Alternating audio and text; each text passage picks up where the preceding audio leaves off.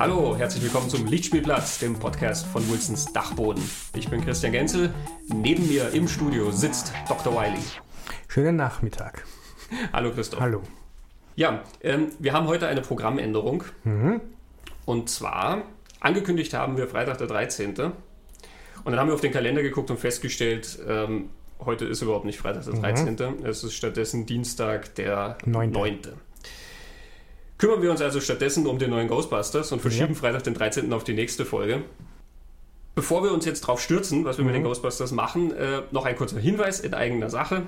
Ihr wisst es ja vielleicht schon, wir sind auf iTunes zu hören. iTunes. Auf Facebook sind wir zu finden, facebook.com-lichtspielplatz und natürlich auf Wilsons Dachboden, www.wilsonsdachboden.com findet man den und die ganzen anderen Podcasts und auch ganz viele großartige Texte. Mhm, das stimmt. Gut, Ghostbusters. ja, da ist was faul in der Ja, Nachbarschaft. genau. Der neue Ghostbusters gestartet letzte Woche, oder? Vierter, Achter. Genau. Einer der vielen großen Sommerblockbuster. Wir waren drin, haben uns den angeschaut. Großen Brillen und IMAX und äh, Teuren Karten. genau. Die, die teuersten Karten für die besten Plätze. Wir haben immer die besten Plätze im ganzen Kino. Und was haben wir gesehen? Ja, Wie, wie, wieder erwarten, hätte ich jetzt fast gesagt. Eine sehr lustige Actionkomödie mit Science-Fiction-Touch. wir haben einen richtig lustigen Film gesehen. Genau. Wie gesagt, das ist eine Comedy, eine Action-Comedy, wie man ja eh erwarten konnte vom Trailer. Genau, wir haben uns jetzt also so vorgenommen, wir reden jetzt mal ein bisschen über den Film. Und wenn wir dann mal ein bisschen über den Film geredet haben, dann reden wir mal über das Ganze drumherum. Genau. Wir springen also einfach mal rein. Ghostbusters ist die Geschichte von vier Frauen, ähm, die äh, der paranormalen Forschung arbeiten. Mehr oder weniger freiwillig. Manche von denen werden da hineingezogen in diese Arbeit. Ähm, nun ja, und äh, plötzlich passieren da merkwürdige Geschehnisse. Ja, Und äh, die vier machen eine Firma auf, die Ghostbusters, ja genau. und tauchen dann überall auf, wo es spukt, um dem ein Ende zu bereiten.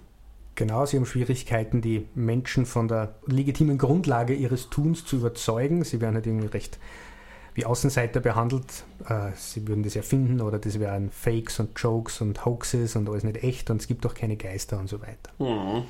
Sie verlieren ihren Job, verlieren ihren Arbeitsplatz, äh, das Büro, in dem die ganzen Geräte stehen. Sie müssen wirklich von Grund auf alles, alles anfangen. Und eine Figur opfert aber sogar ihren Arbeitsplatz, um bei den Ghostbusters mitzuarbeiten. Genau, ja.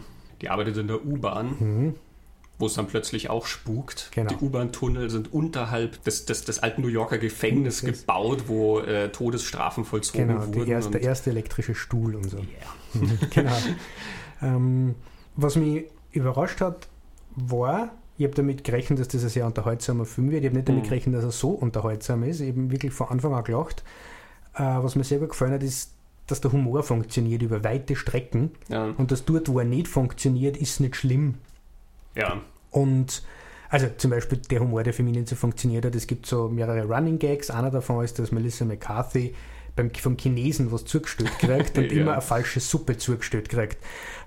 Das war jetzt nicht das Überzeugendste, aber es war jetzt auch nicht schlimm. Das ist schon okay. Naja, Ja. Sie kriegt halt immer zu wenig. Sie hat dann Genau. immer, kriegt einfach irgendwie so eine Brühe und dann ist dann ein Shrimp drin oder irgendwie Ja, so. genau. Und ähm, da kämpft sie halt immer darum, dass sie Genau. ordentlich beliefert wird. Abgesehen davon, dass dieser Zulieferer dann auch immer zu spät kommt. Also selbst Ja. wenn sie schon über dem Chinesen wohnen,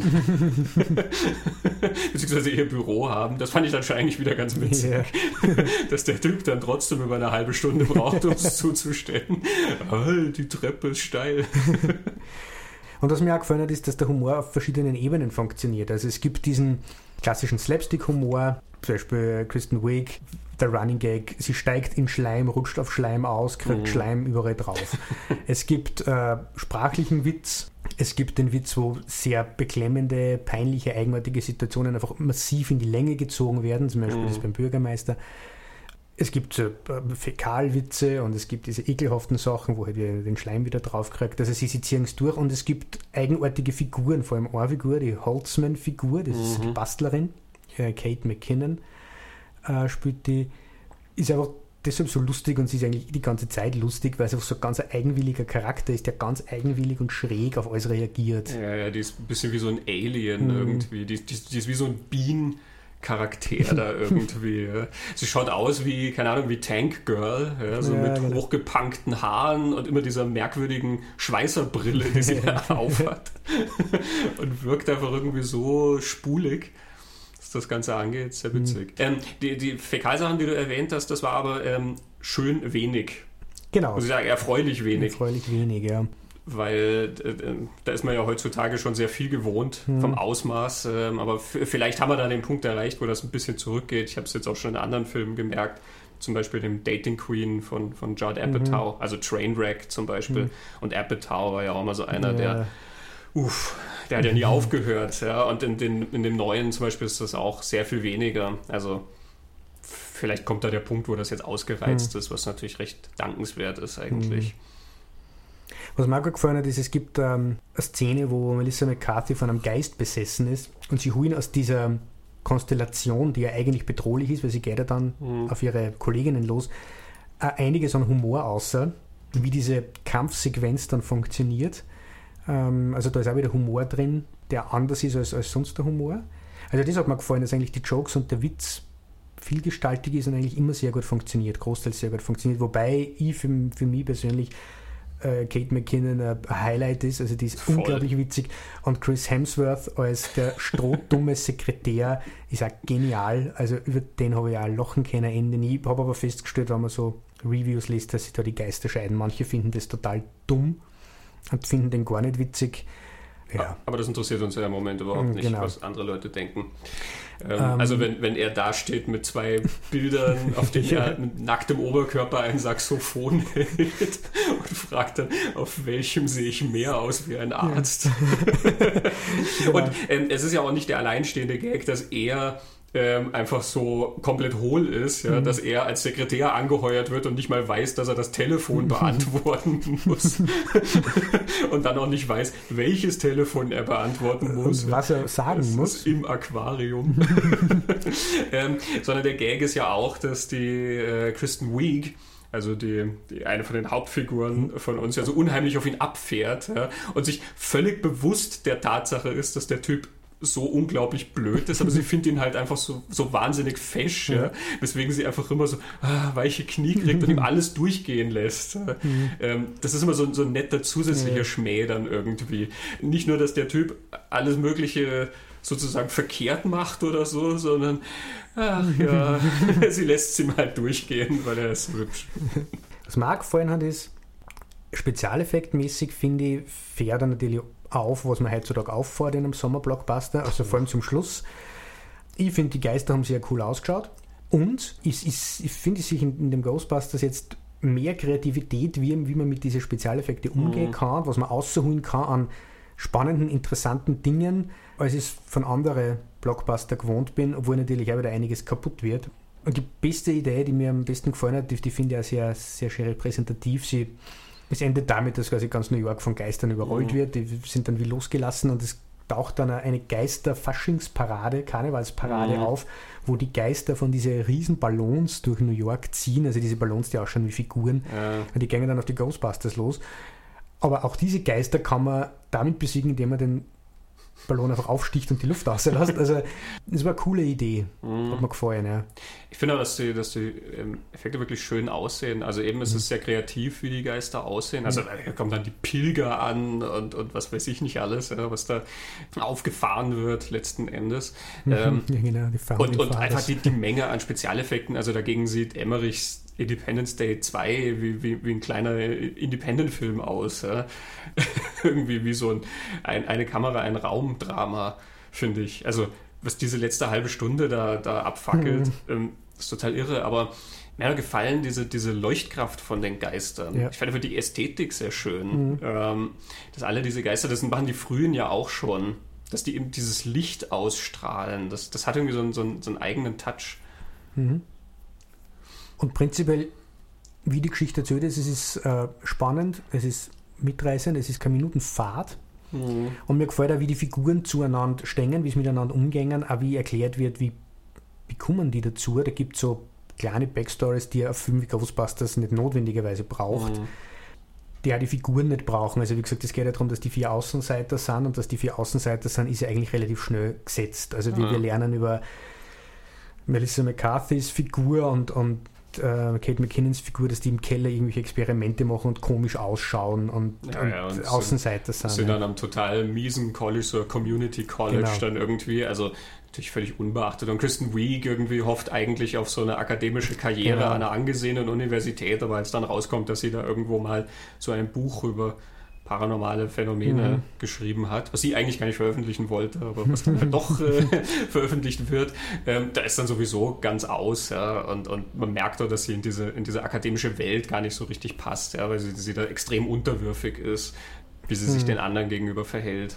Also deshalb ja. finde ich es am, am, Anfang sehr schön. Das ist ein, ist ein netter, ähm, ein nettes Detail, wo, wo du sie in dem Hörsaal siehst und sie fängt so an, ihre, ihre Präsentation mhm. zu halten voller Schwung und dann kommt dieser Gegenschnitt, wo du dieses komplett leere Auditorium siehst mhm. und irgendwie zunächst glaubst du, es ist quasi der Gag, dass keiner zu ihr kommt, ja. aber dann kriegst du mit, ja, das ist nur ihr, ihr Probelauf genau. quasi. Sie stellt sich noch vor, das ist ihre Antrittsvorlesung mhm. oder so finde gerade diese, diese kleinen Details machen sehr viel aus, dass da mhm. sehr liebevoll Sachen gezeichnet sind. Ja.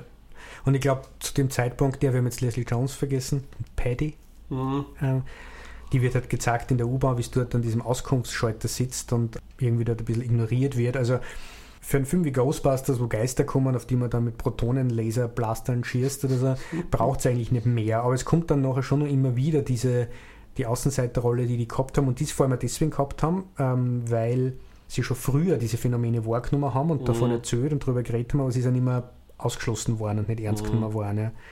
Und dass auch die Freundschaft zwischen Melissa McCarthy und Kristen Wiig dann darunter gelitten hat und so. Also das sind so Elemente in den Figuren, die es nicht gebraucht hätte, aber die finde ich schön eingesetzt sind, mhm. dass man irgendwie mit kann und dass aber auch der, der Schluss auch emotional dann funktioniert. Mhm. Ja, die Freundschaft zwischen den beiden. Genau. Eben. Ja, auch die Tatsache, dass. Ähm und auch die Freundschaft zwischen Holtzman und, und Melissa McCarthy und die ja zum Schluss auch nochmal Thema wird.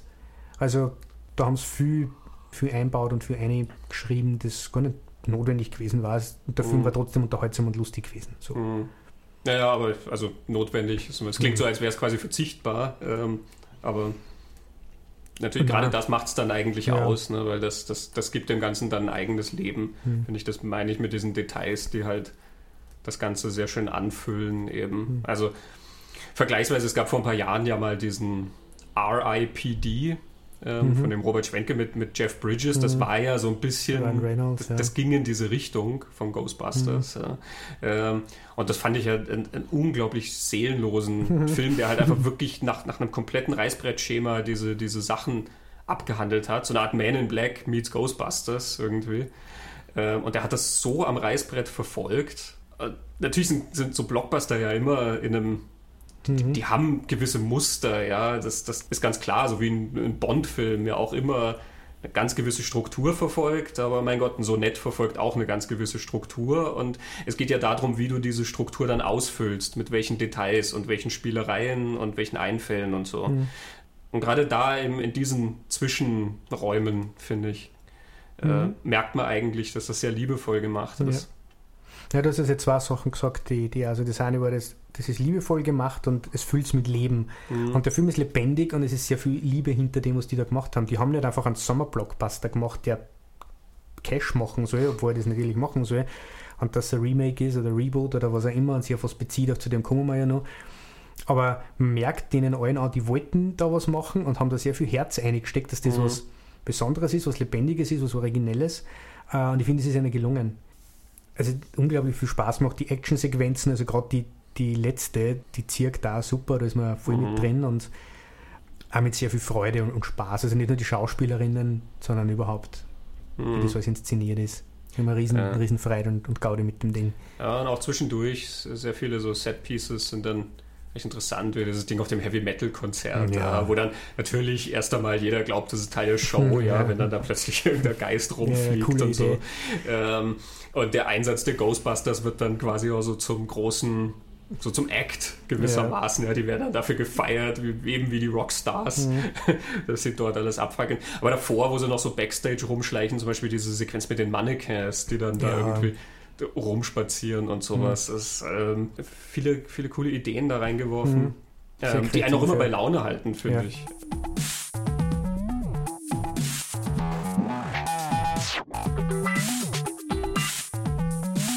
Ja, wollen wir mal über das Verhältnis des Films zum, zu den Vorgängern reden? Zur Vergangenheit. Ja. Mhm. Da sehe ich zwei, zwei Sachen. Wir können mal dort anfangen, wo bezirkt er sie auf die alten und wo mhm. zirkt er aus der Original Ghostbusters Geschichte was aus, was er da wieder verwendet. Oder wo macht er genau das nicht? Das sind diese zwei Sachen und das andere ist, wie geht er mit der Ikonografie überhaupt um? Ja. Wo wir mal anfangen? naja, reden wir mal drüber, wie er äh, dich wissen lässt, dass es davor einen Film gegeben hat, der auch Ghostbusters hieß. Das ist jetzt eine gute Frage, äh, weil wir wissen ja, dass es einen gegeben hat und wir haben den auch gesehen, also ich habe ihn mehrmals gesehen und du auch. äh, Die halbe Welt, ja. Das ist vielleicht so ein Aspekt, ich behaupte jetzt einmal, der neue Ghostbusters, selbst wenn man den alten nicht gesehen hat und vielleicht gar nicht weiß, dass es einen gibt, mhm. kann man sich den anschauen und es wird nicht auffallen, dass da Bezüge gibt. Die Bezüge sind drin, aber nur für die, die es kennen. Er funktioniert ja. auch völlig für völlig blanke und tabula rasa Menschen, die da reingängen. Und das ist vielleicht also dieses Zielpublikum sind nicht die Fans von 1984, glaube ich, sondern Zielpublikum ja. ja nicht die Kids, die jetzt ins Multiplex gehen sollen.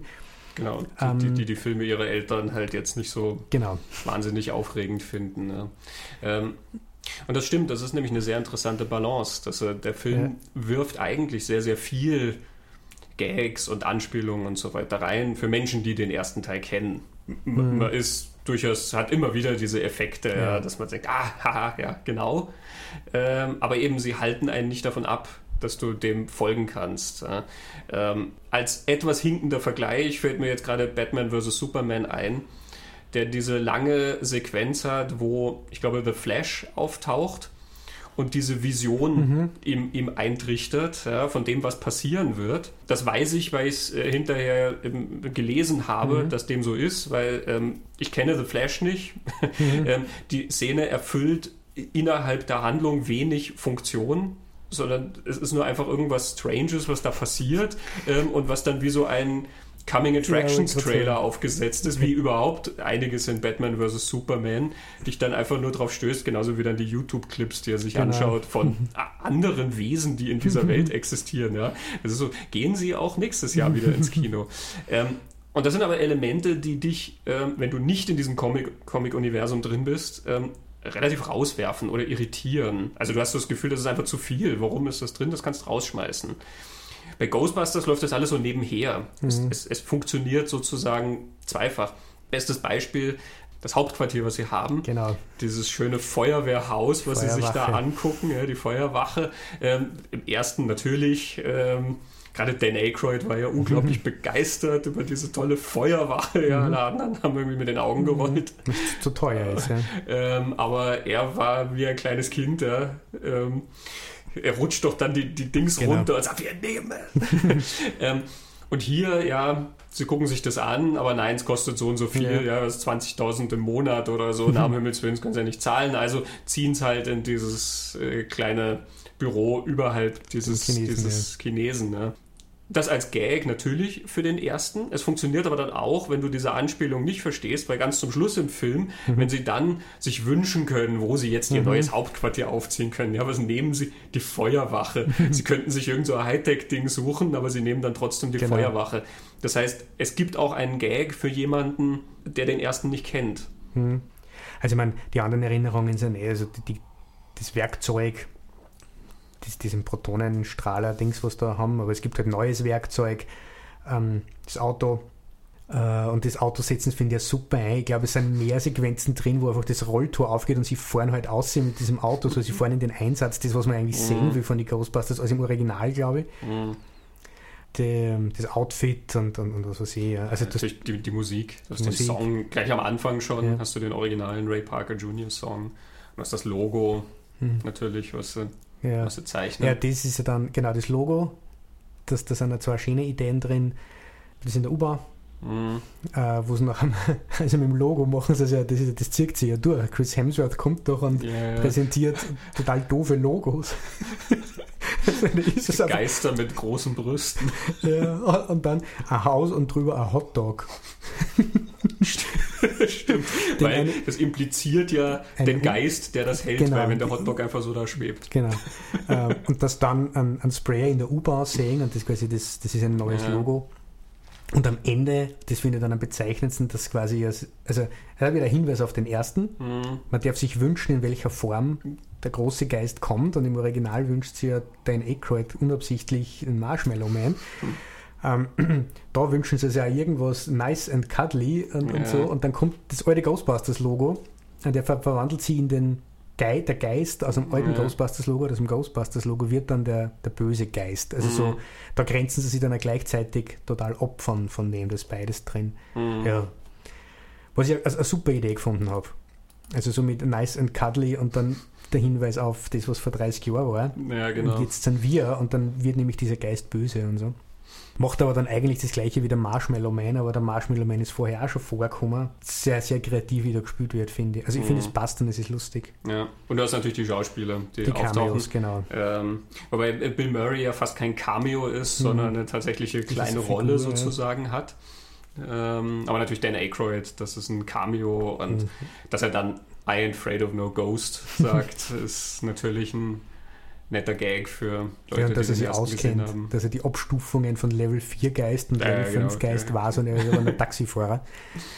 Ähm, ja, das ist Bernie Hudson und, und Mhm. Annie Potts und im Ja. Abspann kommt dann noch Sigourney Weaver. Ja, und ganz hinten nach dem Abspann wird dann noch das Wort Suhl eingeworfen. Ja. also ähm, es klingt so, als wären die eigentlich nur damit beschäftigt, die Freunde vom ersten Film bei Laune zu halten, aber es sind eigentlich immer mehr wie so kleine. Genau. Ähm, heute gibt es immer dieses Wort Easter Eggs, äh, die man Mhm. da finden kann, aber es sind eigentlich mehr so wie so kleine Perlen, die da irgendwo Genau. verstreut sind und ähm, eben die, die, die, die halten nicht irgendwie groß auf oder so. Ich finde, ein schöner Vergleich ist der Witz rund um Ozzy Osbourne.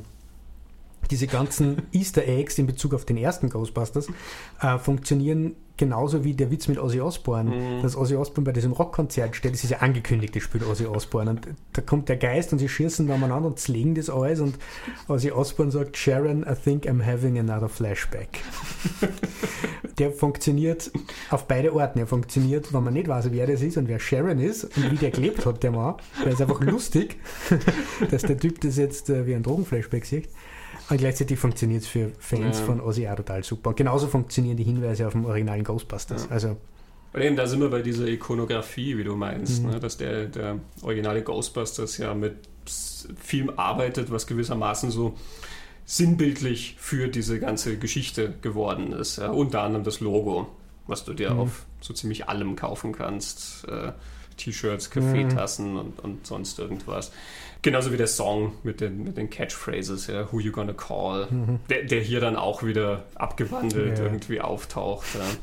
Das ist ganz interessant, weil es ist irgendwie wirklich wie so ein bisschen ein Spiel mit diesem popkulturellen Erbe, sage ich mal. Ja. Also es, es begnügt sich nicht mit dem Zitat, sondern es ist schon immer so ein gewisses Ja. Spiel auch damit. Und ich glaube, das macht es auch besonders. Es ist nicht, haha, guck mal, es Mhm. ist, die sagen, who you gonna call, sondern es ist so eine Abwandlung. Ja. Melissa McCarthy regt sich auf über was, was tun die Menschen, die sowas erleben? Ja, Who ja. gonna call? Eben, das ist das Kreative, das, das, das Spielen mit diesen Dingen, was dann wieder lustig und spaßig macht und nicht einfach nur das Augenzwinkern, so wie, wie wisst, wisst ihr, wir haben den auch gesehen. Ja. so. Wir sind Ja. Riesenfans. Und ähm, ich habe eine Kritik auch gelesen, wo, das habe ich dann interessant gefunden in Bezug auf Ikonografie, da wird behauptet, also zuerst einmal wird behauptet, der originale Ghostbusters hätte viel mehr Tiefe gehabt. Also da wäre es um so Markenkritik gegangen in den 80er Jahren schon, weil der Marshmallow Man ja so eine berühmte Marke ist, die Mhm. dann zerstört wird und bedroht. Also das ist so Kritik an der, am, Großkonzern.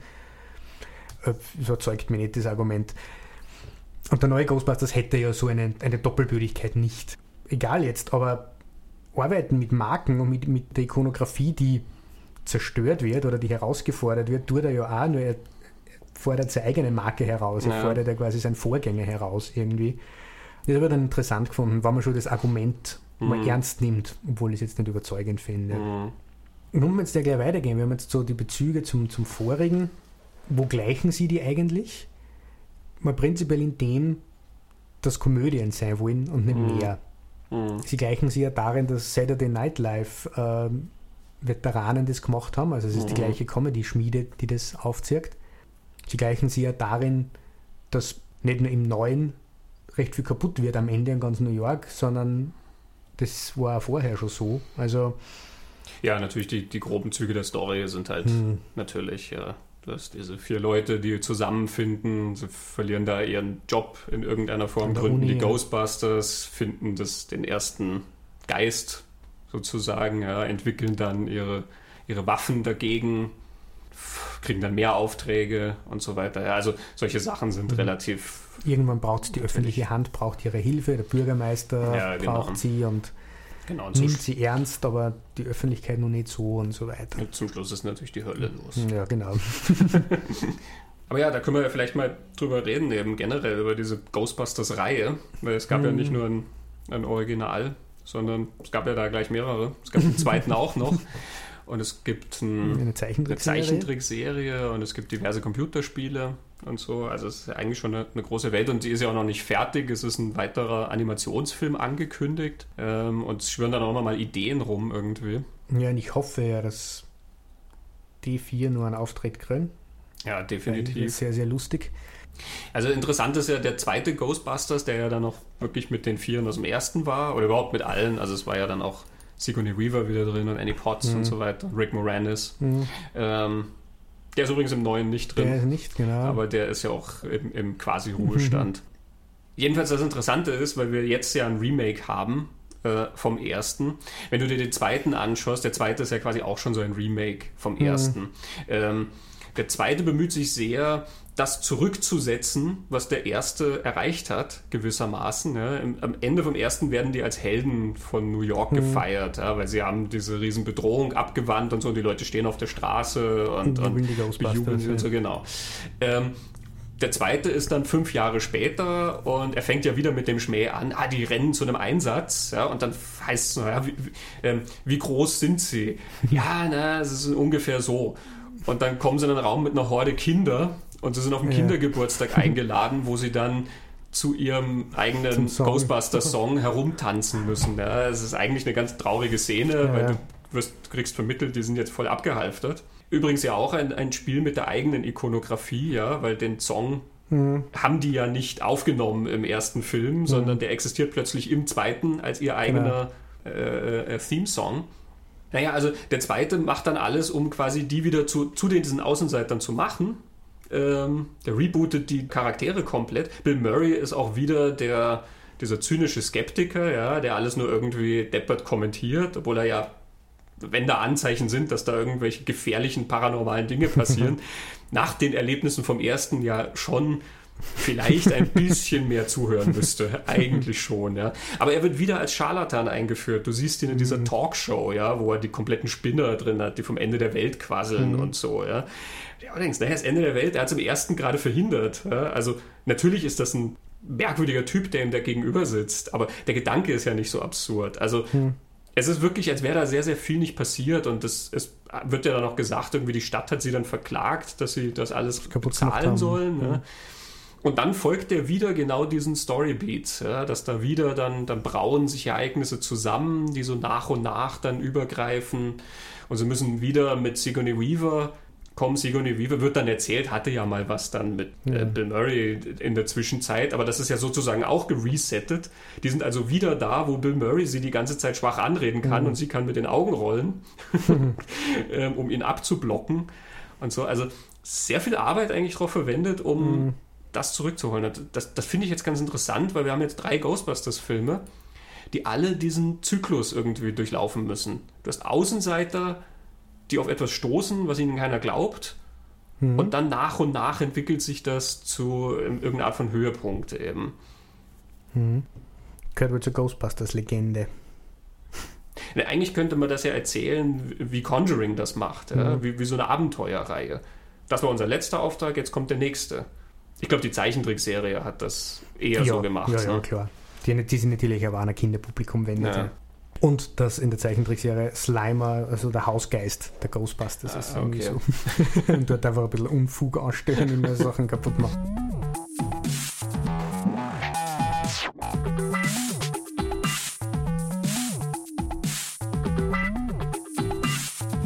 Außenseiter, denen keiner glaubt, das wird im Neuen nur viel stärker mhm. ähm, etabliert. Ja. Also da kommt der Punkt ja nie, wo sie anerkannte Stars oder, oder Bekämpfer des Paranormalen sind, sondern die Politik. Mhm. gibt es dieses Meeting, die sagen, natürlich glauben wir eigentlich, nur wir müssen nach außen für die Öffentlichkeit sagen, das ist ein Blödsinn. Mhm. Und sie werden ja gleich wieder als Scharlatane hingestellt. Und am Ende bleiben sie die unerkannten Helden, wobei es diese, die, die Schluss, äh, der Schlussshot eigentlich was anderes suggeriert, dass die Menschen es doch mitgekriegt haben. Mhm. Aber der Neiche bleibt auf dem, dass diese Außenseitergruppe ist, die, mhm. die keinen Applaus für das kriegt. Also steht zu erwarten, dass wenn die jetzt wieder einen Einsatz kriegen, die vier Mädels, mhm. dass die im nächsten Film halt wieder eigentlich außen äh, ja. stehen werden ja, und dann eine Menge Leute rumschwirren, die ihnen entweder nicht glauben oder das irgendwie vertuschen wollen, was die da machen. Irgendwie interessant fällt mir jetzt gerade auf, dass im, in den Originalen wird einfach nicht geglaubt und im, in den neuen wird einfach vertuscht, irgendwie, keine Ahnung. Das ist ganz interessant, weil das ja eigentlich diese, diese Ghostbusters-Geschichte, so wie wir sie jetzt dann dreimal im Endeffekt gesehen haben, ist ja eigentlich so eine total amerikanische Geschichte vom kleinen Start-up-Unternehmen. Ja. Mhm. Das, sind, das sind die vier Leute, die sich mit einer verrückten Idee zusammentun, ähm, an die keiner glaubt und die basteln das dann irgendwie zusammen und das wird dann plötzlich zu so einem Riesending. Ja. Ähm, die machen ja auch Geld damit. Also es, es, wird ja immer irgendwo erwähnt, zum Beispiel jetzt im Neuen, ja, das Feuerwehr, das kostet zu viel, das können wir uns noch nicht leisten. Ja. Mhm. Ähm, also es ist ja schon immer im Gespräch, ähm, dass die Geld für ihre Dienste kriegen, mhm. was die da machen. Ja. Also es ist eigentlich, die, die machen ein Dienstleistungsunternehmen. Ja. es ist im Original eher drin, dass halt, sie legen zwar dieses Grauhotel da, aber sie stellen mhm. es dann in Rechnung. Ja, genau. ähm, also das ist ein ganz interessantes äh, Spiel eigentlich mit dem, ne, dass da eigentlich sowas aufgebaut wird, was so ja, wie so eine Erfolgsstory oder so. Vielleicht gerade deswegen braucht das dann immer dieses Gegengewicht, dass die eben die, die, die sind Außenseiter und die sind so ein bisschen schräg und irgendwie die werden belächelt von außen und so, ja, dann, dann weiß nicht, dann du gehst einfach viel mehr mit denen dann mit wahrscheinlich auch. Ja, vielleicht ist auch viel vom Witz nur dann möglich, wenn, wenn die Außenseiter sind oder, oder schrullige Figuren, mhm. weil Wankman im Original ist schrullig und, und äh, Ray Stance ist äh, schrullig mhm. sein Ort. Und die andere Frage, die mir jetzt gerade stelle, ist, in die 80er Jahre das Original, das, da war der Humor, der zeitgeistige Humor, sowas, hat sowas Anarchisches gehabt. Mhm. Das, das, Zerlegen von Autoritäten, mhm. äh, einfach Sachen kaputt machen. Und das war so die Saturday Night Live-Geschichte natürlich. Ja. Also ja. Animal House, äh, Bachelor Party fällt mir da ein. Äh, Caddyshack, prinzipiell, wo Bill Murray mhm. und Chevy Chase dann auch immer durchgerannt sind.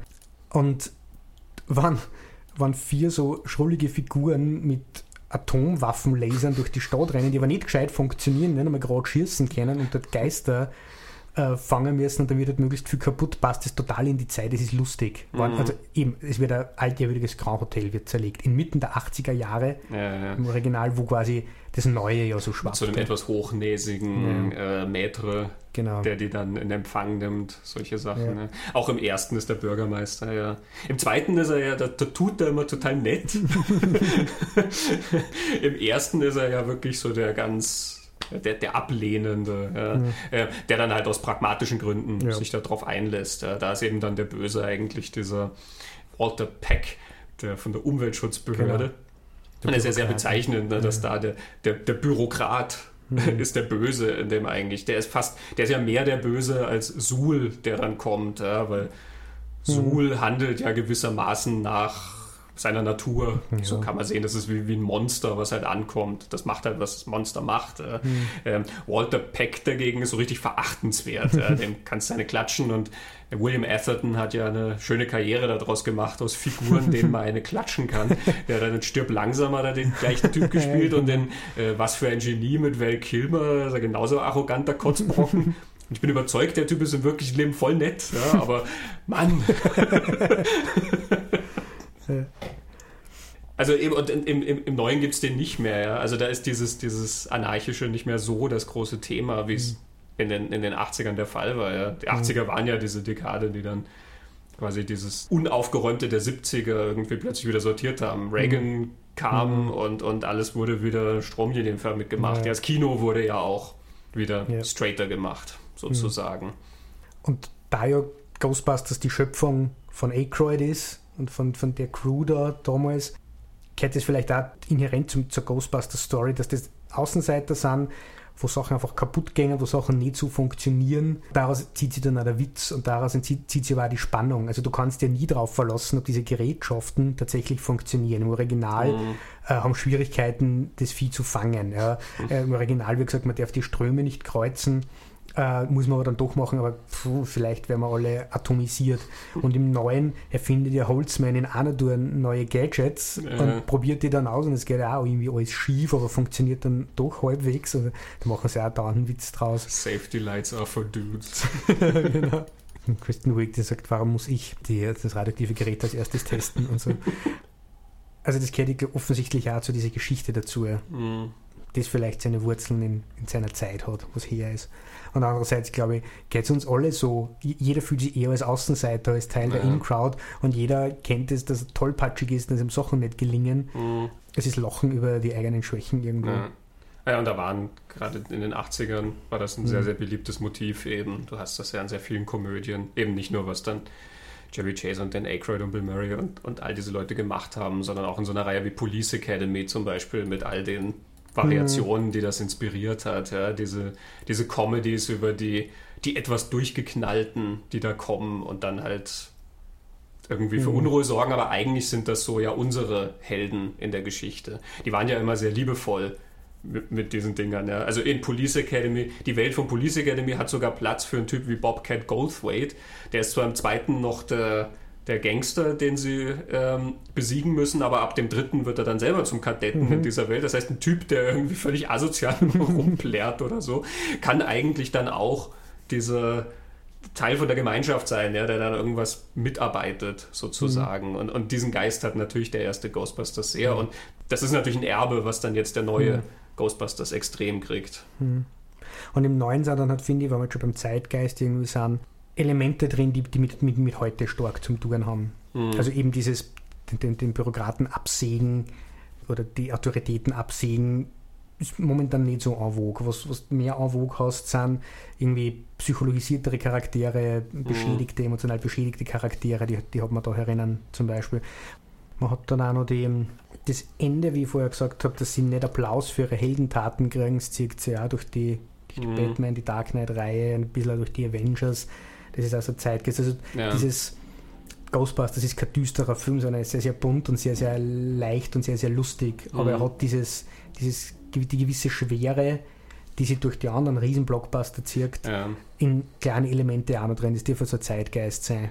Du merkst es auch an dem Bösewicht, der ja, den es im Original dann dafür nicht gab, eben diesen ähm, merkwürdigen ein Spinner, der halt dann diesen Plan verfolgt, um die Tore zu öffnen mhm. zur, was weiß ich, anderen Dimension, dass dann eben diese ganzen Geister kommen und so. Und das ist ja so ein zurückgezogener mhm. ähm, Sonderling, der halt immer nur sehr belächelt wird, aber der dann halt rumzieht irgendwo und an gewissen Plätzen Bomben legt. Ja. Mhm. Also so ein bisschen natürlich eine, eine, ja, eine moderne Angst, sage ich mhm. mal. Ne? Das, das ist was, was man, wenn man die Nachrichten liest, durchaus ja auch sieht, dass da irgendwelche so wie Schläfer gewissermaßen, ja. die halt dann irgendwelche eigenen Agenten verfolgen und keiner kriegt das so richtig mit, weil die abgesondert sind und dann aber irgendwelche Wahnsinnsideen halt kriegen darüber, was sie da bewirken mit der Welt. Mhm. Er redet ja nochmal von der Säuberung der Welt mhm. und solche Sachen. Ich finde den Typ recht gruselig, muss ich auch sagen. Ja, der, der, war echt unangenehm. Ja, ich glaube, weil er auch in was recht Modernes eingreift von ja. der Angst her. Wie witzig eben auch, wollten jetzt später über das reden, aber der kommt in alle Besprechungen, die ich gelesen habe, immer als ganz schwach und ganz schlechter ja. Charakter weg, was ich nicht verstehe. Er ist, glaube ich, sehr nah dran an dem. Mhm. Und weil er das immer aus dem Grund tut, er ist nie ernst genommen worden. Es ist so die Rache mhm. an, an, allen, die ihm schlecht mitgespielt haben. Ja, du siehst dann diese Zeichnungen, die er gemacht ja. hat, wo er sich selber als quasi der große Herrscher dann über diese niederknienden mhm. Massen inszeniert sie, werd, sie und so. mir folgen und so. Also klar, wir reden hier von einer, von einer Komödie und so, mhm. ja, und gesagt, man, man, man, man muss diesen Sachen nicht zu viel aufhalsen, aber da sind schon gewisse Konnotationen da, die das, finde ich, recht düster und, und auch eigentlich ein bisschen mhm. traurig machen, was diese mhm. Figur dann ist. Also ich fand den interessant eigentlich ja. als, als Charakter. Und ich glaube, es ist eher so eine emotionale Sache, warum der so entstanden ist. Ich glaube, sie haben sich einfach hingesetzt und haben sich überlegt, okay, welche Bedrohung brauchen wir mhm. und was wirkt bedrohlich auf uns? Wofür, wovor hat man Angst? Und dann kommen sie halt auf was, was aktuell zeitgeistmäßig funktioniert. Ja. Was uns auch wieder zum Reboot, Remake, was er immer bringt, weil warum erzählt man Geschichten immer wieder neu? Mhm. Und ein Element ist, und ich finde Ghostbusters macht es, es macht nicht immer das Gleiche, sondern es macht eine Aktualisierung davon. Mhm. Und ich finde, es macht es recht gut.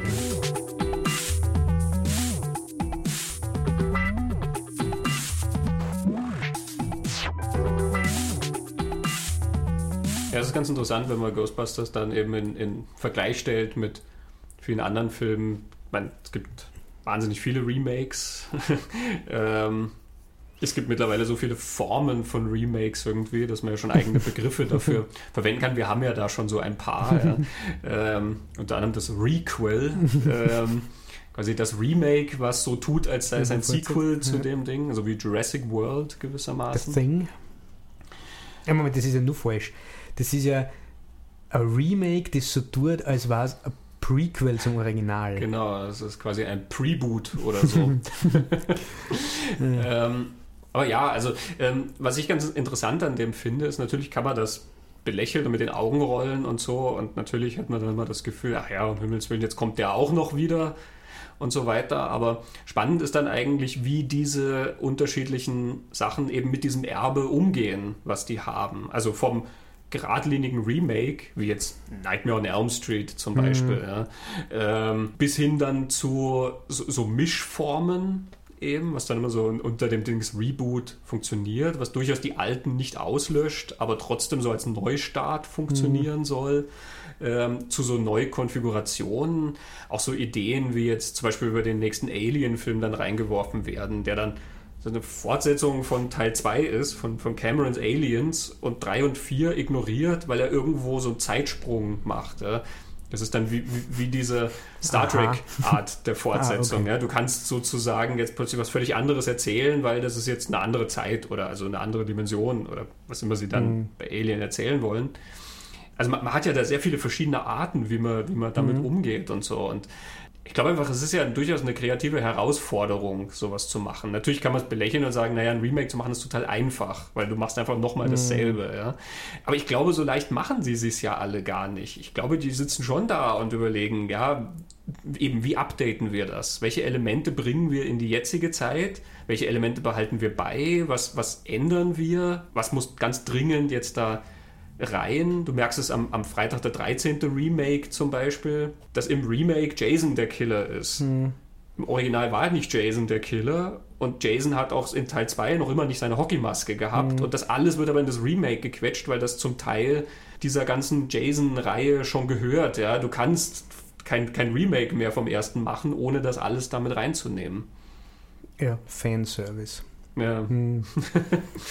ja zu dem kommen wir dann nur, das ist ja beim, beim Ghostbusters so ein Thema als Fanservice, das nicht ausreichend geleistet wurde, offensichtlich.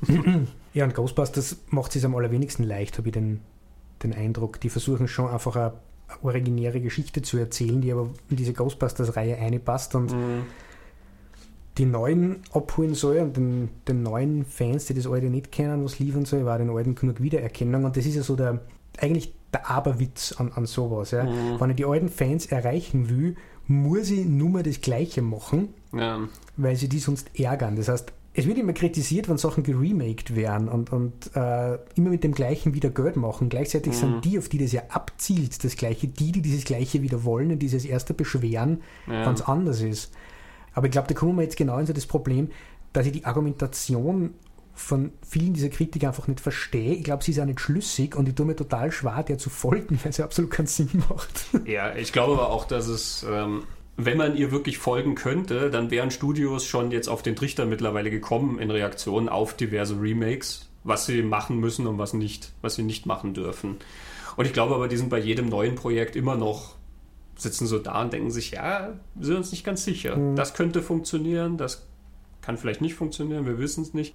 Und natürlich ist ja jedes filmische Unterfangen zu, zunächst einmal wird mit dem Ziel gemacht, dass da auch irgendwie Geld reinkommt. Also ja. mal abgesehen natürlich von ganz künstlerischen Projekten und so, die aber auch irgendwie finanziert werden wollen, aber die dann jetzt vielleicht über ganz bestimmte Förderschienen und sowas laufen, die lassen wir jetzt mal außen vor. Aber mhm. das, was wir halt hier im, im, ich sage mal, Anführungszeichen normalen Kino betrachten, sind Filme, das sind Produkte, die kosten extrem viel Geld Und natürlich wird das also auch immer mit dem Hinblick darauf gemacht, wie kriegen wir dieses Geld wieder rein. Mhm. Also versuchen die halt irgendwelche Strategien zu finden und schauen sich an, was hat bei vorigen Sachen funktioniert und was hat nicht funktioniert. Und die Tatsache, dass es immer noch quasi bei manchen aufgeht und bei manchen überhaupt nicht, äh, zeigt dir ja, da, da, da gibt es keine Formel, die mhm. du ableiten kannst. Es gibt nicht den einen Weg, wie du korrekt ein Remake machen kannst ähm, und den einen Weg, wie du es überhaupt nicht korrekt machen kannst. Mhm. Es gibt nur viele Versuche und ja, weiß nicht. Vielleicht ist auch die Tatsache, dass es im Moment sehr viele Remakes gibt, so ein mhm. bisschen natürlich schuld dran, dass sehr wenig geschaut wird, was die Remakes genau machen. Mhm. Wir sind mittlerweile ja in so einer Phase, wo man Sequels nicht mehr als so minderwertig empfindet. Wenn du zurückdenkst, früher war die Fortsetzung immer automatisch was Schlechteres. Ja. Fortsetzung bedeutet, äh, meistens haben dann irgendwann, äh, spätestens ab Teil 3 hatten die Originalstars sowieso keine Lust mehr, das Ding zu machen. Ja, Scream 2 wird das sogar ganz offen thematisiert. Da reden so, welche Sequels gibt es überhaupt, die besser sind. Ja, und sie kommen nur auf Jahr, ja. Aliens und Terminator 2. Haha, mhm. Cameron-Fan. God, Godfather 2. Godfather 2. Aber eben, also früher war ein Sequel generell erstmal eine minderwertige Angelegenheit und hatte meistens auch ein sehr viel geringeres Budget. Die wurden ja immer kleiner, die mhm. Budgets mhm. von den Dingern, ja, bis dann irgendwann nur noch auf dem Videomarkt geschippt wurden.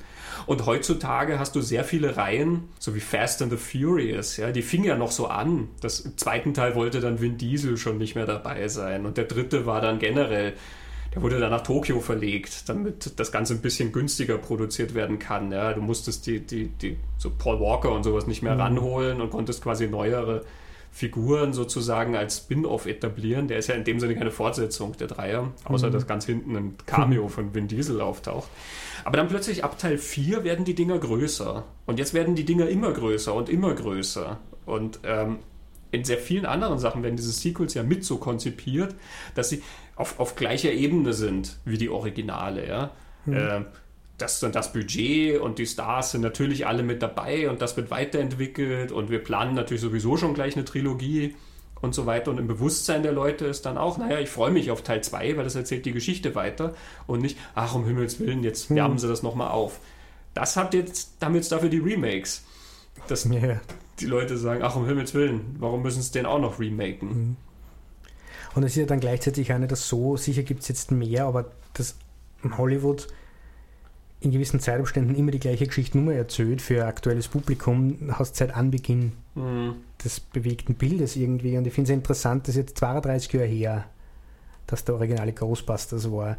Und wenn man dann sich andere Sachen anschaut, so 30 Jahre plus minus mhm. dürfte so diese Zeitspanne sein. Das ist, glaube ich, nicht eine zufällig die Generationenzeitspanne, wo man vor einer Generation und von der nächsten Generation spricht, diese 30 Jahre. Ben Hur hat in die 20er Jahre einen Stummfilm gegeben und in die mhm. äh, 40er, 50er Jahre, 50er Jahre der, mit, der mit Charlton Heston. Gut, zum nächsten Ben Hur haben wir jetzt ein bisschen länger braucht. Mhm. Aber ich glaube, man findet bei ganz viel so Remakes oder Neubearbeitungen immer so diese 30, 40 Jahr Spanne, weil sich da was ändert und diese Geschichten dann für die aktuelle Zeit anders erzählt werden können und vielleicht da mhm. müssen ist immer so, müssen dort Hollywood eh nichts. Aber damit es funktionieren. Und sie funktionieren aber dann auch wieder, also zum Beispiel äh, Captain Angst Mhm. Da hat das Original funktioniert mit Robert Mitchum aus den 50er Jahren, glaube ich. Mhm. Und dann in die 80er Jahre, 90, Anfang der 90er Jahre. 91 kam war ja. Scorsese mit, mit De Niro. Und das war immerhin, ich meine, De Niro war Oscar nominiert für das. Also das mhm. ist als wertgeschätzt worden und so. Also das ist, glaube ich, auch so, dass diese Zeit einfach auch. Ja. Es sind jetzt natürlich auch mehr, weil natürlich erstens mal das Markenbewusstsein ist jetzt viel mehr gestiegen und diese mhm. Namen, die was bedeuten, sind immer auch ja Marken und so, weil gerade heutzutage sehr viel um Aufmerksamkeit gekämpft werden muss, ist natürlich eine etablierte Marke immer ein leichterer, etwas, was leichter zu vermarkten ist, mhm. ähm, als etwas, was du komplett unbekannt startest. Ähm, und es gibt natürlich auch einfach viel mehr Produktion. Das kommt mhm. ja auch. Es wird einfach, es werden so unendlich viele Filme produziert, man kann die ja eh alle nicht gucken. Und dadurch wächst natürlich auch das Volumen an Sequels und Remakes und Prequels und Spin-offs und was weiß ich nicht alles. Das sind halt mhm. auch so mhm. zwei Strömungen, die da zusammenwachsen. Ne? Sagen wir es mal so, es gibt ja auch Fälle, wo das sozusagen plausibler erscheint als in anderen. Ja. Es gibt Geschichten, bei denen du mehr äh, dazu neigst zu sagen, ja, klar, davon kann ich mir jetzt ein, ein aktuelles Update sehr gut vorstellen und andere, wo du dir denkst, naja, weiß ich nicht, ob das jetzt wahnsinnig anders ausschaut oder, oder ob das dringend nötig ist, dieselbe Geschichte jetzt so nochmal zu erzählen. Oder manchmal auch Filme, wo du sagst, naja, das, das Original ist sozusagen so meisterlich gemacht, dass du nicht weißt, was das Remake davon anders machen soll. Bei Hitchcock-Filmen hast du diesen Effekt immer, ne? dass du mhm. dir denkst, puh, naja, ja. äh, das Fenster zum Hof, brauche ich ein Remake zum das Fenster zum Hof. Wobei ich den zum Beispiel ganz interessant fand, weil es eine extrem persönliche Geschichte für Christopher Reeve war mhm. nach seinem Unfall. Ja. Also filmisch gesehen natürlich nicht so ein, ein Meisterwerk wie äh, das, was Hitchcock gemacht hat. Längst nicht so kontrolliert von dem, wie die Bilder gestaltet sind und längst damit nicht so doppelbödig wie das, was Hitchcock ja eigentlich mhm. über Film erzählt mit diesem Werk. Aber dafür ein solch persönliches Herzblutprojekt für Reeve. Der Film hält sich wahnsinnig lang damit auf, zu zeigen, wie er mit diesem Rollstuhl umgeht und so. Mhm. Also allein dafür finde ich, ist es das wert, das gemacht zu haben. Mhm. Ja, ähm, klar, es leuchtet einem halt manchmal mehr ein und manchmal weniger. Ne? Mhm. Bei Spider-Man, glaube ich, leuchtet es uns allen nicht ein, warum, warum der alle zehn Jahre irgendwie. Mittlerweile sind es ja nicht mal mehr zehn. Viel weniger.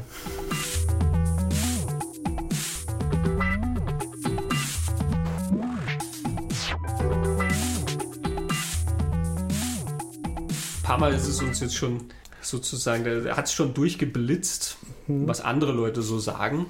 Wir haben uns ja jetzt sehr bemüht, ähm, das Ganze so aufzuziehen, als gäbe es die Welt um uns herum nicht. Wir haben sogar brav die Handlung von Ghostbusters erklärt, ähm, obwohl wahrscheinlich so ziemlich jeder, der zuhört, weiß, was in Ghostbusters passiert. Mhm. Aber ja, ähm, man könnte den Eindruck kriegen, wir stehen mit unserer Begeisterung für dieses Remake von Ghostbusters eher alleine da. Ja, habe ich bis heute auch geglaubt. Ich habe zwar Reviews gefunden, die auch sehr begeistert waren, nämlich aus mhm. den gleichen Gründen. Sie haben sich gut unterhalten gefühlt ah, okay. und sehr, sehr lustig. Ähm, die meisten aber sind eher unterwältigt und da sind die, die sagen, äh, es ist ganz nett, mhm. äh, nur die harmloseren. Der Film hat, glaube ich, von Anfang an ganz schlecht, einen ganz schlechten Start gehabt, weil naja. bei der Ankündigung, man würde einen neuen Ghostbusters machen, in dem vier Frauen die Hauptrollen spielen, ist das Internet schon explodiert und hat ganz komische Blüten getrieben. Und was über das wir auch geredet haben, wir so interessant finden, ist eigentlich dieses, also da gibt es die Sexismusdebatte und die Feminismusdebatte, mhm. was eh grausig genug ist, dass man das überhaupt noch führen muss und gleichzeitig über einen Film wie Ghostbusters, der eigentlich das nicht zum Thema hat, in Wirklichkeit, ja. mal abgesehen davon, dass man halt einen Mann drin hat, der sexuell objektiviert wird, wo man denkt, hm, es ist vielleicht einmal Zeit war in 2016, dass man die Rollen einfach tauschen. Wie fühlt sich denn das für einen Mann an, wenn er im Kino sitzt und zuschauen muss, wie so ein, ein Held, das ist Thor. Ja, der, Chris Hemsworth. Chris Hemsworth, der, der, der Posterboy. Der einfach ähm, als hohles Sexualobjekt herhalten mhm. muss. Ja. Äh, was, was man vielleicht dazu sagen muss, ist, diese Begeisterung, die Kristen Wiig für den hat, wird im Film aber permanent damit kommentiert, dass ihre Kolleginnen immer sagen, sie soll sich nicht so aufführen und nicht verstehen, was da das Problem ist. Also, ja. so, so macht. also es wird da schon gebrochen. Was aber viel spannender ist, nebst diesem ganzen sexistischen und feministischen äh, Aspekten, ist das, was Fans mhm. herausgeschmissen haben. Und diese ähm, selbsternannte Berechtigung oder, oder dieses Bedürfnis zu sagen oder Einfluss darauf zu nehmen, wie die Dinge, von denen sie Fans sind, in Zukunft gestaltet werden oder so. Ja, wie haben die Dinge zu sein? Aber das, das, machen Fans ja schon sehr lange. Also deswegen hat das Wort Fan ja auch so, so einen ganz negativen Beigeschmack irgendwie. Ne? Fan kommt immerhin von fanatisch, mhm. fanatic. Ähm, und leider Gottes gibt es ja dann genug, die sich auch wirklich so aufführen. Mhm. Und durch das Internet werden sie alle sehr sichtbar und sehr laut dass da so eine, eine, eine gewisse Idee der, des Eigentums hervorkommt. Also wenn ich sage, ich bin ein Fan von jemand, ähm, dann bedeutet das einfach, oder von einer Sache, dann bedeutet das, ich finde das toll. Ich finde das super, was die machen. Das gibt mir voll viel. Ja? Ich bin ein Fan von Chevy Chase. Beispiel. Das bedeutet einfach, ich finde den Typ irrsinnig witzig. Ich habe voll viele Filme von dem gesehen, ähm, von denen ich viele wirklich brillant lustig finde ich sehe ihm unheimlich gern zu, wie er Sachen macht. Und er hat auch ein paar Filme gemacht, die hätte er nicht machen müssen.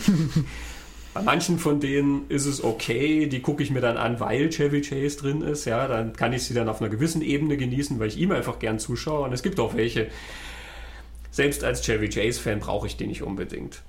Ich würde jetzt nicht auf die Idee kommen, Chevy Chase anzuschaffen, was Chevy Chase machen soll oder nicht. Und Chevy Chase als Beispiel, weil wir bei Saturday Night Live sind, hat das ja schon relativ früh, glaube ich, zu spüren gekriegt, weil der ist damals nach einer Staffel Saturday Night Live ausgestiegen und hat ganz, ganz viel böse Post sozusagen gekriegt, was ihm denn einfällt, weil er lässt jetzt die anderen Leute von Saturday Night Live im Stich. Er ist ja dann von New York nach Los Angeles mhm. gegangen, weil er Filme machen wollte. Ja, der hat nach einer Staffel Saturday Night Live gesagt, ja gut, das hat er jetzt gemacht. Er will jetzt was anderes machen. Das ist eigentlich sein gutes Recht. Also ähm, viele Leute fanden das anders mhm. und fanden, er muss gefälligst da bleiben und mit den anderen Saturday Night Live machen, weil das macht er ja auch so gut. Und so. Und, und, und diese Idee steckt sehr oft, glaube ich, in dem, mhm. wie sich Fans definieren. Dass sie wissen, was besser ist für die Leute oder für die Objekte, um die es dann geht. Mhm. Wie hat Star Wars zu sein? Wie hat ein ja. Ghostbusters zu sein? Und was hat Dan Aykroyd gefälligst zu machen? Ja? Mhm. Warum macht Dan Aykroyd jetzt dies und jenes? Bei Bands merkst du das auch immer ganz schlimm. Ne? Und ich glaube, es ist ein Unterschied, ob man so ein Fan ist, wie sagt, ich bin Fan von der Band und ich höre mir alles an, was die macht. Oder ich bin Fan von dem Schauspieler, dem Regisseur, und schau mal, was der macht und sage dann, da hat er es gut gemacht und da hat er es nicht so gut gemacht. Aber ich finde mhm. das interessant. Oder meist die Art von Fan, die sagt, es muss immer so sein, wie ich das will und vor allem so, wie ich es kenne. Und ich habe ein paar interessante Zitate. Das ist aus so einem, jetzt dieses bekannte Internetvideo, wo, wo der eine Meinung über Ghostbusters hat und gleichzeitig sagt, er wird es nicht anschauen. uh, und er sagt, ähm, a little fan service would, would have been nice. Mhm. Er, er, spricht, man muss immer bei dem mitbedenken, er spricht über einen Film, den es zu dem Zeitpunkt, wo er sagt, noch nicht gegeben hat. Er weiß nichts über das ja. Fanservice, als den Film nicht gibt. Aber er, er, erwartet Fanservice. Was er damit meint, ist, dass die Fans, und damit meint er sich, weil es ist ja nicht jeder Fan gleich, das kriegen, was sie wollen. Mhm. Und er hat sagt er dann, welche Vorstellung er von einem neuen Ghostbusters hat. Die ist nicht so wie das, was Ghostbusters dann waren ist. Er sagt dann auch was anderes. Er redet über diesen über diese Ghostbusters-Fortsetzung, die er gern gehabt hätte. Und wenn das so gewesen wäre, it's like we went home back to our childhood. Und mir ist dann. Our Childhood, nämlich. Genau. Unsere kollektive Kindheit. Ähm, also da geht es um Heimat, um ein Zuhause, das ist was ja nur Imaginatives ist. Und es geht um die Kindheit. In, in The Wild Bunch kommt da so ein Satz vor. Uh, all of us dream of being a child again, even the worst of us, maybe the worst most of all. Mhm. Und dann ist mir noch was anderes eingefallen, was ich vor einer Zeit gelesen habe. Es hat am amerikanischen College ähm, eine Riesendiskussion gegeben, war das sogar Yale, glaube ich, die sie heruntergebrochen hat auf, auf Halloween-Kostüme. Offensichtlich hat es da sehr viele Studenten gegeben, die der Meinung waren, gewisse Halloween-Kostüme würden Minderheiten diskriminieren und wären offensive.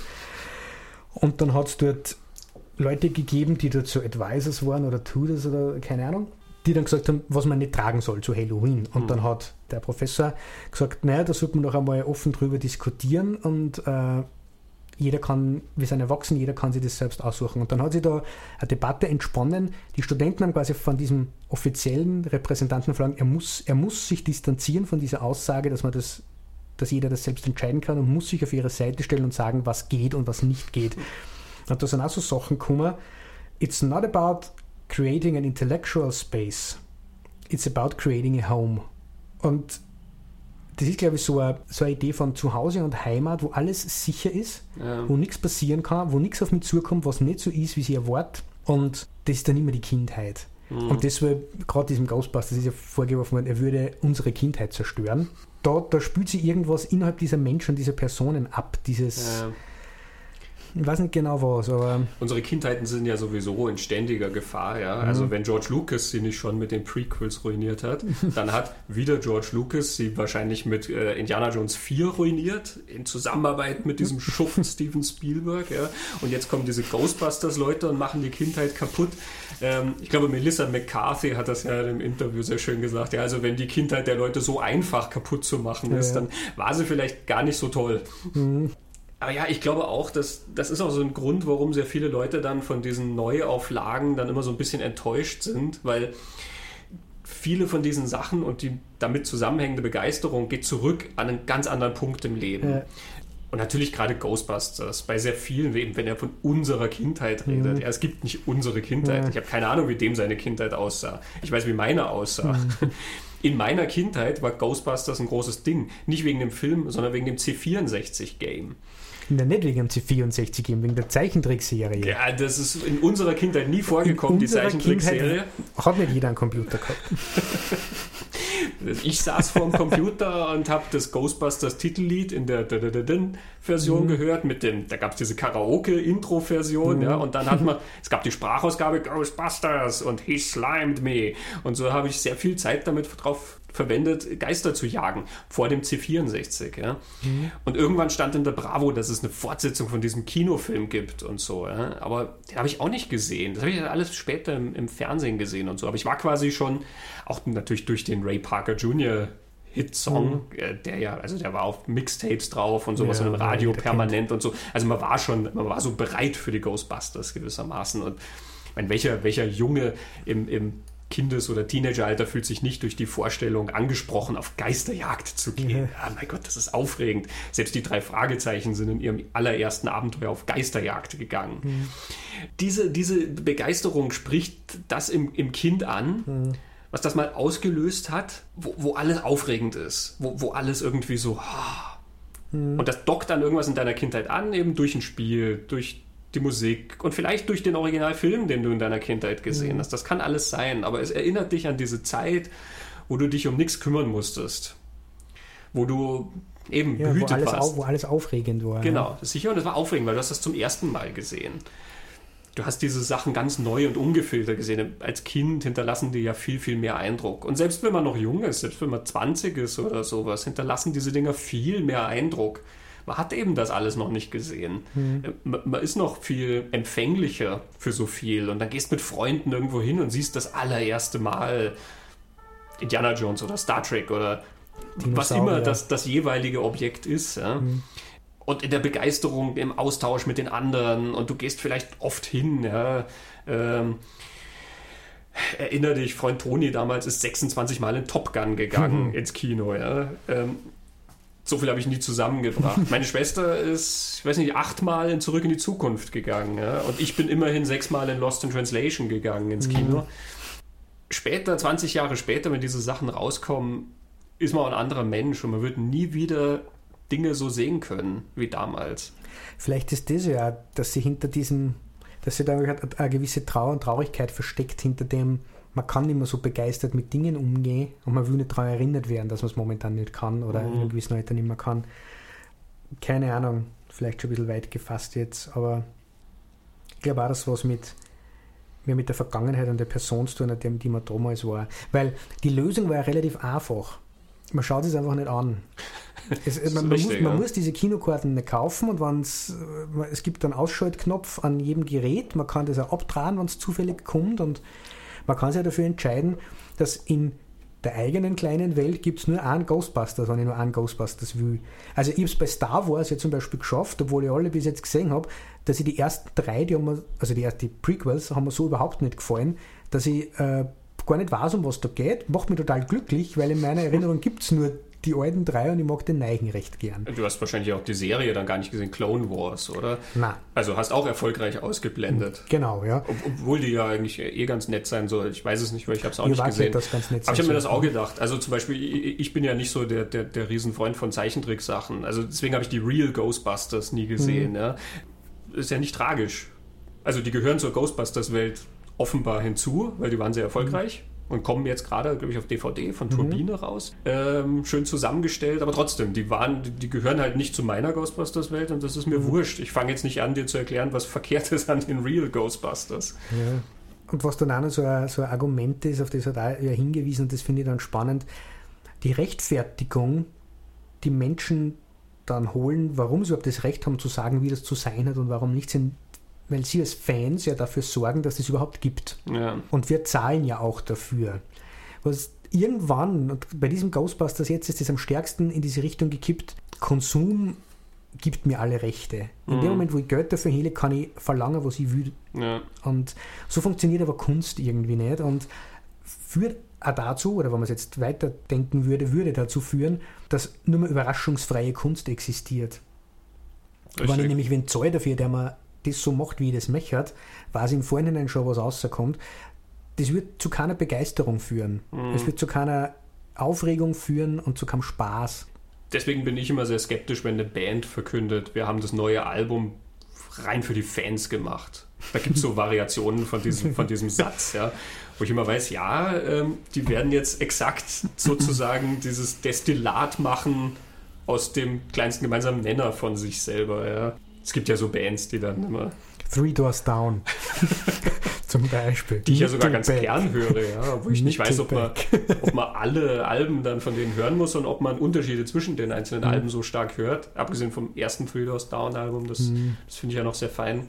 Aber ja, ja, also dieser, dieser Fanservice führt wirklich zu so einer, zu einer Lieferung dessen sozusagen, ja, kleinster gemeinsamer Nenner. Ich, ich habe eine Masse, ich weiß, ich habe diese und jene Konsumenten und dann versuche ich halt sozusagen etwas zu finden, was die alle vereint. Das wollen die meisten von denen offensichtlich haben. Ne? Ich habe gerade so gedacht, das ist vielleicht kein Zufall, ähm, weil wir reden immer mittlerweile von Franchises. Mhm. Ja, das ist ja dieses Wort, was mittlerweile mhm. immer verwendet wird. Das ist alles eine Franchise und wenn es nur Zwar eine Fortsetzung oder sowas oder noch ein Buch oder so, dann ist es schon eine mhm. Franchise. Mhm. Und wenn seit 20 Jahren keiner mehr noch einen Film gemacht hat, ist es trotzdem eine Franchise. Ich denke bei Franchise ja immer an McDonalds. Genau. Und das Franchise-Modell ist ja tatsächlich, das ist ein, ein mhm. völlig kommerzielles Modell, wo ich sozusagen eine Marke habe und du kannst jetzt was mit dieser Marke machen. Ich segne das ab und du kannst dann etwas bauen damit. Ja, du machst dein eigenes Lokal auf und ich gebe dir meine ganzen Bilder sozusagen mhm. und die Rezepte und so weiter. Ähm, und das, was du machst, ist dann exakt das, was ich mache. Und damit ist es überraschungsfrei. Egal in welches mhm. McDonalds du gehst, du kriegst immer dasselbe. Mhm. Wir können ja froh sein, dass Paul Feig und die vier Damen das nicht so gesehen haben, meiner Meinung nach. Aber ja. ja, was nichts daran ändert, dass diesem Film unendlich viel aufgeladen wurde, das in einer Action-Comedy und in dem Film überhaupt nicht drin ist. Du hast vorher das super gesagt, die Zeichentrickversion heißt The Real Ghostbusters. Also die echten sind die gezeichneten. Es ist ein Cartoon. Mhm. Und wenn man sich das Ding anschaut, es ist nichts anderes, es ist ein Cartoon. Da ist keine Agenda drin, da ist kein politischer Subtext drin und kein, meiner Meinung nach kein Gender-Subtext, mhm. aber wenn das gern hineingelesen wird, nicht in den neuen, nämlich interessanterweise schon in den allerersten, da sagen wir ja schon Gender-Kontext drinnen, da ist das Missverständnis, nur weil gewisse Witze aufs mhm. Geschlecht abzielen, das ist kein Gender-Kontext und kein mhm. Gender-Subtext, sondern äh, es sind Witze.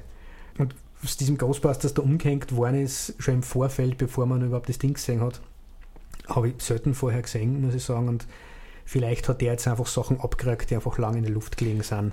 Ich glaube auch, dass sich da viel angestaut hat irgendwie. Also, weil der hat so viel Hass abgekriegt, schon von mhm. der ersten Ankündigung eben ja. her. Und dann hat der erste Trailer, der wirklich, mein Gott, bald ein Trailer, ja, also, hm. aber der hat dann Leuten quasi dann diese Legitimation gegeben, dass der Hass begründet war. Der Trailer ist so scheiße, ja, wir hatten es ja schon immer gewusst.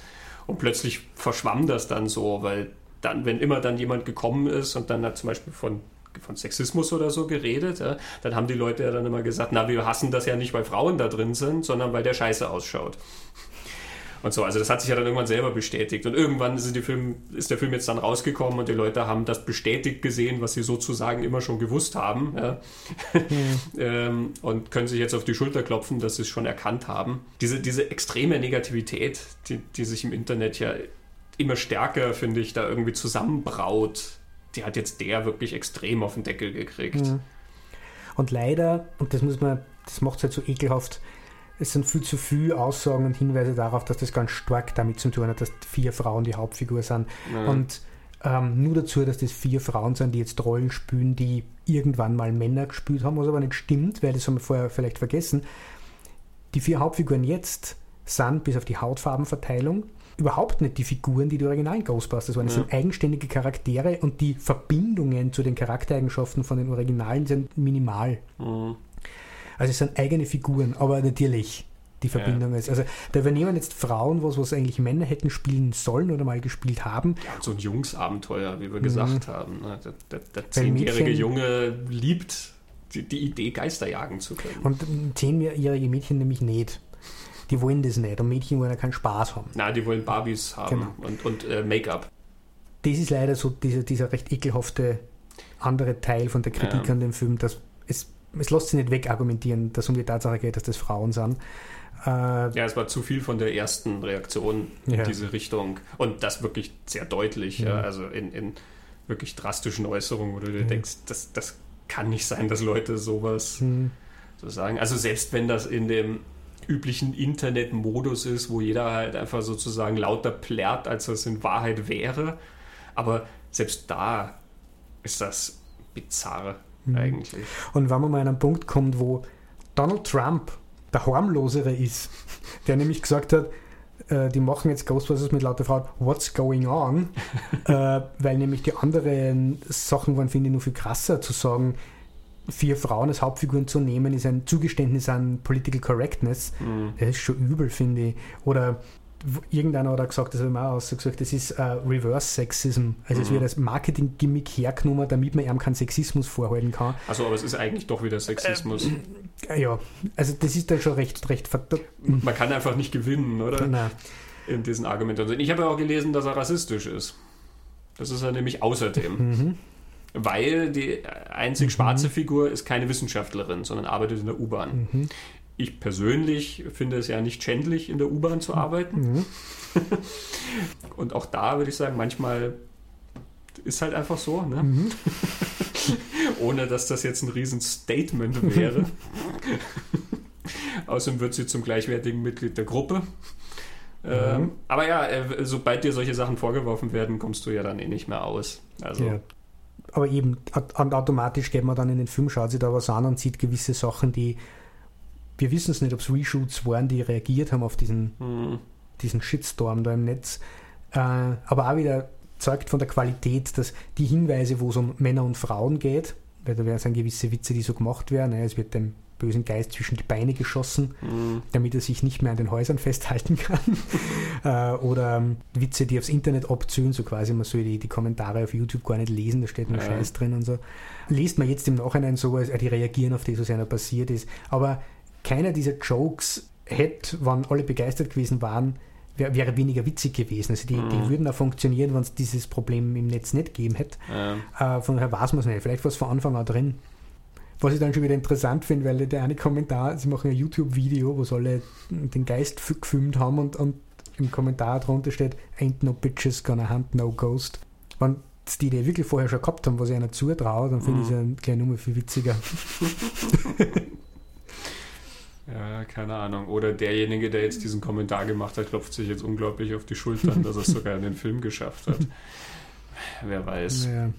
Aber eben, also wie wir ja schon jetzt auch gesagt haben, es ist, es ist so ein Ding, wo sich jetzt halt einfach sehr viel entlädt, aber was du generell feststellen kannst, also es ist ja keine singuläre Erscheinung, es ist nur eine, ja. wo es extrem deutlich ja. plötzlich ist.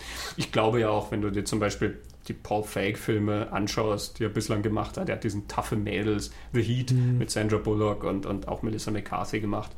Ähm, ich fand ihn grauenhaft, den Film. Mhm. Ähm, Bridesmaids ist auch von ihm. Bridesmaids ist von ihm und dieser Spy, auch mhm. mit Melissa McCarthy, den habe ich nicht gesehen. Bridesmaids war extrem witzig.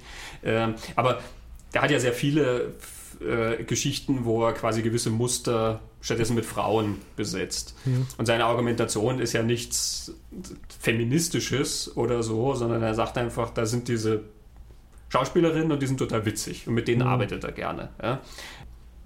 Schöne Begründung, mhm. ist total wundervoll. Ähm, aber dieser The Heat, an den denke ich gerade, weil der ja diese Formel vom, vom Buddy-Cop-Movie aufgegriffen hat. Ja. Aufgeräumter Cop und chaotischer Cop. Hm. So. Und jetzt denke ich mir, wenn das Ding nicht The Heat geheißen hätte, sondern Lethal Weapon. und das wäre Sandra Bullock und Melissa McCarthy gewesen. Ich glaube, da hätte sich genauso schon dann ja, dieses stimmt. Ding entladen. Hier ist es jetzt halt sozusagen befreit von dem, dass es diese tatsächliche Marke ausfüllt. Mhm. Sondern es ist einfach in Anlehnung an. Es gibt ja total viele von diesen Buddy-Cop-Komödien. Wenn das also sowas jetzt gewesen wäre bei Ghostbusters wie R.I.P.D. oder so, dann wäre es wahrscheinlich auch noch gegangen. Aber jetzt hier ist es mhm. eben, es füllt nun mal genau diese Marke aus. Und da legst du dich dann an mit Leuten, die dir genau sagen, wie das zu sein hat und wie nicht. Mhm. Ja, und das ist ja nicht eine Meinung, die Tausende, Millionen, was ist immer vertreten. Das sind lauter Einzelmeinungen. Ja. Jeder hätte gern einen anderen dritten Ghostbusters gesehen. Und keiner den. Ja, ja. Außer Paul Feig und die, die den gemacht haben. Die wollten den machen. Ich habe nicht gewusst, dass man so einen Ghostbusters machen kann. Ich, ich würde einfach gern viele verschiedene Ghostbusters ja. sehen.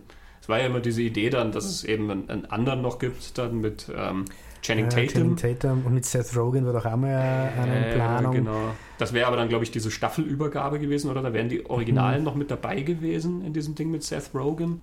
Aber eben die Idee war ja dann irgendwie, dass das wie so ein Franchise, ja, da sind wir wieder bei der Franchise, mhm. sind in jeder Stadt kann es so ein Ghostbusters-Ding geben. Ja? Witzigerweise beim C64-Game fängt mhm. es damit an, dass sie dir sagen, du eröffnest jetzt deine eigene Ghostbusters-Franchise in mhm. deiner Stadt. das fand ich auch eine nette Idee, dass man halt. Also mhm. theoretisch ist ja Platz für sehr viele Ghostbusters. Ja? Ähm, also von daher, so sollen einfach viele verschiedene machen. Und manche mhm. davon werden mir wahrscheinlich mehr gefallen als andere. Das liegt in der Natur der Sache.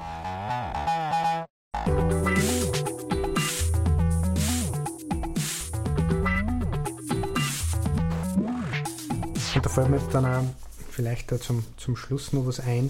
Paul Fake hat in einem Interview erzählt, wie es dazu gekommen ist, dass er den, den Film macht. Also er leitet es einmal damit ein, Ivan Reitman hätte ihm ein Skript gegeben und hat ihn gefragt, ob er es machen will. So viel zum mhm.